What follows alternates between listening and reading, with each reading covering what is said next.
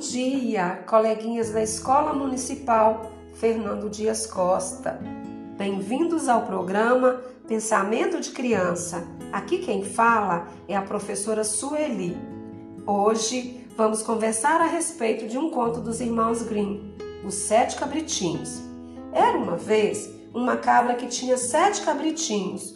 Um dia ela precisou ir à floresta buscar comida então ela pediu aos cabritinhos que ficassem em casa e que não abrissem a porta para ninguém, e que eles reconheceriam o lobo mau pela sua voz rouca e pelas patas pretas. E pediu também que eles tomassem cuidado, porque o lobo costumava se disfarçar. Os cabritinhos disseram que teriam muito cuidado. Algum tempo depois, o lobo bateu na porta e lhes disse: Abram a porta, queridos filhinhos. A mamãe está aqui e trouxe um presentinho para cada um de vocês. Os cabritinhos escutaram a voz rouca do lobo e disseram: Não abriremos a porta, a mamãe não tem a voz rouca. O lobo foi à mercearia e comprou uma porção de mel com limão e bebeu para amaciar a voz. E retornou à casa dos cabritinhos e lhes disse: Abram a porta, meus filhinhos. A mamãe já voltou e trouxe um doce para cada um de vocês. Mas o lobo tinha colocado as patas debaixo da porta e os cabritinhos disseram: Não abriremos a porta, a mamãe não tem patas pretas. O lobo foi à padaria e pediu ao padeiro que esfregasse farinha em suas patas e que se ele se recusasse, o lobo iria devorá-lo. O padeiro, com medo do lobo, atendeu ao seu pedido.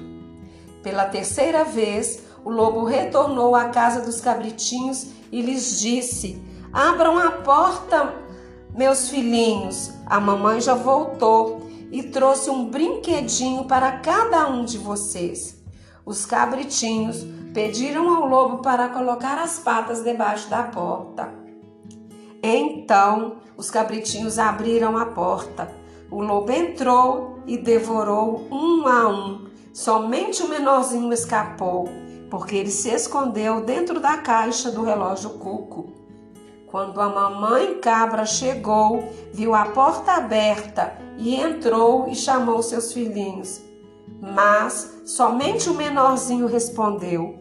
Ele contou tudo o que tinha acontecido. Ela ficou triste e chorou muito e saiu com seu filhinho. De repente, eles viram o lobo dormindo debaixo de uma árvore. Ele tinha um sono pesado. A mamãe pediu ao filhinho que buscasse tesoura, agulha e linha e abriu a barriga do lobo e tirou seus filhinhos com vida. Em seguida, ela pediu que eles buscassem pedras e colocou dentro da barriga do lobo e costurou antes que o lobo acordasse. Quando o lobo acordou, sentiu sede e foi ao poço beber água, mas ele estava muito pesado por causa das pedras.